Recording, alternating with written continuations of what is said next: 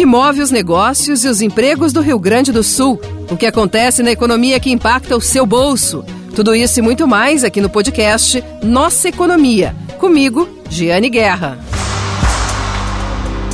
Olá, estamos aqui de novo com o podcast Nossa Economia, novo podcast de GZH que traz informações sobre negócios, sobre empresas que movimentam a nossa economia, sobre empresários que estão tomando medidas que vão movimentar a nossa economia também e sobre finanças pessoais. Na semana passada, nós falamos sobre uma tecnologia industrial, uma alta tecnologia, que faz robôs imitando movimentos dos animais. Para quem quiser recuperar, foi bem interessante. Uma iniciativa bem legal que eu vi lá em Hannover, na Feira Industrial de Hannover, na Alemanha. Agora já estou de volta ao Brasil e vamos trazer novidades de negócios aqui do estado.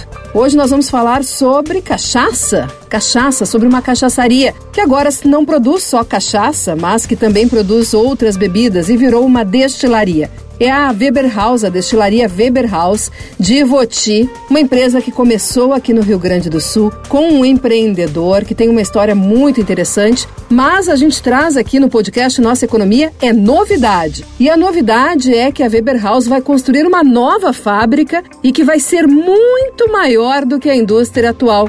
E é por isso que nós hoje trazemos aqui no podcast Nossa Economia uma entrevista com o empresário Evandro Weber, que é da Weber House. E lembrando que o podcast Nossa Economia já estreou com patrocínio, o apoio de Cindy Lojas Porto Alegre, a melhor solução para o teu negócio, e cartórios de protesto do Rio Grande do Sul, o jeito mais eficiente de recuperar uma dívida. Então o podcast Nossa Economia tem o patrocínio de Cindy Lojas Porto Alegre e cartórios de protesto do Rio Grande do Sul. E agora vamos à nossa entrevista. Confira então a nossa conversa com Evandro Weber, diretor da destilaria Weber House. Diretor, conta para nós um pouquinho sobre essa nova fábrica que vocês vão construir em Ivoti.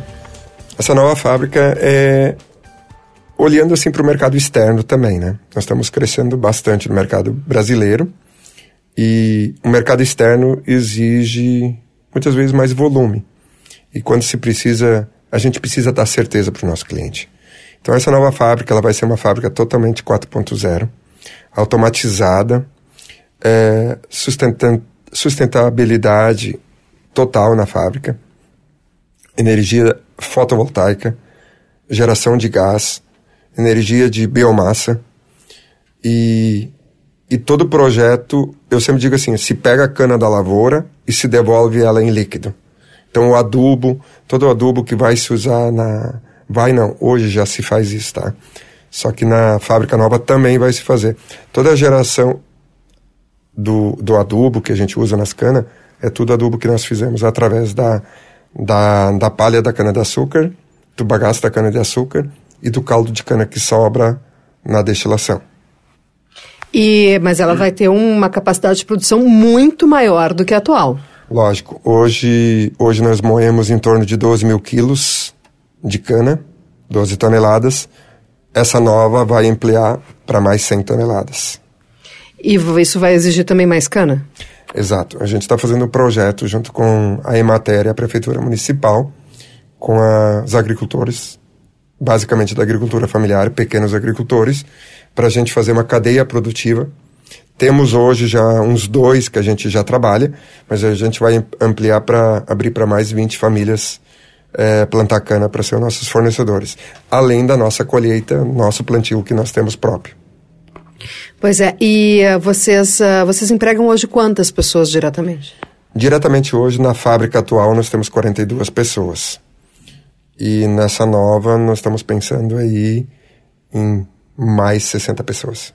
Mesmo sendo automatizada Mesmo essa sendo... geração de emprego. Exatamente.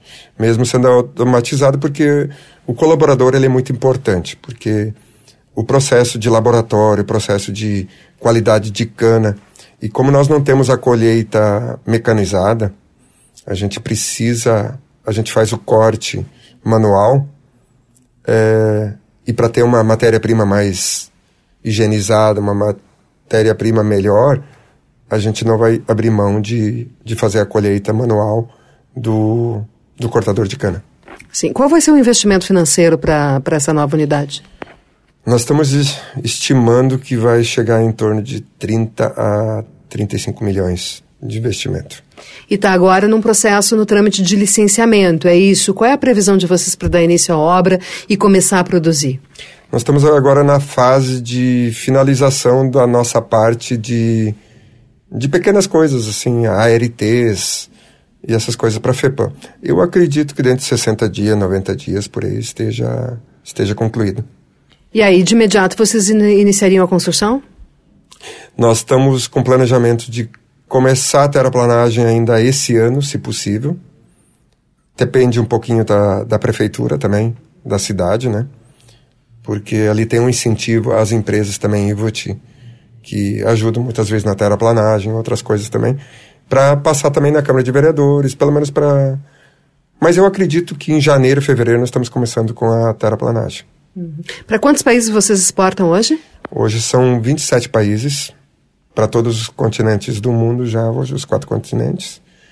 E isso é muito legal porque tu consegue todas as pessoas, todas as culturas e a cachaça para o mundo, né? Pois é, a Weber House, claro, né, está muito associada à cachaça, mas é uma destilaria e produz outras bebidas. Quais? É, hoje nós estamos com destilação de gins, já representa muito na nossa produção. É, licores. Há cinco, oito anos atrás nós começamos também com produção de rum. A diferença do rum para cachaça é matéria-prima somente. Matéria-prima é igual, só que para você fazer um rum aqui no Brasil, você precisa ter um melado. Então nós temos uma unidade que produz cachaça e melado, para depois então transformar em rum. Isso são, são as novas tendências mundiais, né? O gin deu esse grande boom hoje, mas a Weber House foi o primeiro gin artesanal do Brasil a lançar. Mas por quê? Novamente, inovação. Viagens internacionais. O que está acontecendo lá fora? Eu sempre, eu sempre acho, sempre digo assim para o pessoal: o que, que acontece hoje na Europa demora cinco anos para chegar em São Paulo. E depois demora mais cinco anos para chegar até Porto Alegre, né? Então, o que vai acontecer daqui a cinco anos já está acontecendo na Europa. Então é só olhar o que, que eles estão fazendo que vai chegar aqui também. Por isso que o diretor está indo para lá agora? Exato, a gente vai fazer uma visita técnica, visita técnica em feiras e depois em fábricas da Escócia também, para a gente ver o que que o mundo do uísque faz, uhum. que não precisa se fazer muitas vezes grandes invenções, mas copiar um pouquinho também faz bem, né? Se inspirar, né? Exato, exato. Uh, teríamos, teríamos o uísque gaúcho, então? O uísque gaúcho já, já temos, tá? Mas a gente já tem uma parceria hoje com uma fábrica de uísque, que é de Bento Gonçalves, a Union Distillery. A gente já tem uma parceria que a gente comprou já alguns litros de uísque que a gente está envelhecendo ele para ser um uísque ex barril Weber House de cachaça. Eu já conhecia a Weber House, claro, a marca, né? Mas é a primeira vez que nós nos encontramos, né, diretor? E eu senti, assim, uma inquietação, uma busca por inovação. E aí, no nosso painel, no Fórum de Direção Distribuída, aí o senhor falou que tem um departamento de inovação na Weber House. Conta um pouquinho sobre o que é esse departamento e como foi a decisão de ter um departamento de inovação. Departamento de inovação é a coisa mais importante para nós hoje porque a decisão foi porque a gente erra muito. E muitas vezes, quando você toma as decisões precipitadas, você faz e não menciona se pode dar certo ou não. Tem, um, tem, uma, tem hoje uma ferramenta que a NASA usa muito, que é de 1 a 9. E tu vai medindo isso. Depois tu, primeiro tu faz aí, tu tem a ideia, depois tu estuda essa ideia e depois tu executa só chegar depois da pontuação de 6 ou 7. Então a gente usa essa ferramenta e essa ferramenta está dando certo. Então, se a NASA usa, por que, que a gente não pode usar, né? E a inovação é, é tudo da empresa. Além de, sempre digo, o equity da empresa, o valuation de uma marca. Se não tiver inovação, você é um desconhecido. Cindy Lojas Porto Alegre, a melhor solução para o teu negócio e cartórios de protesto do Rio Grande do Sul, o jeito mais eficiente de recuperar uma dívida.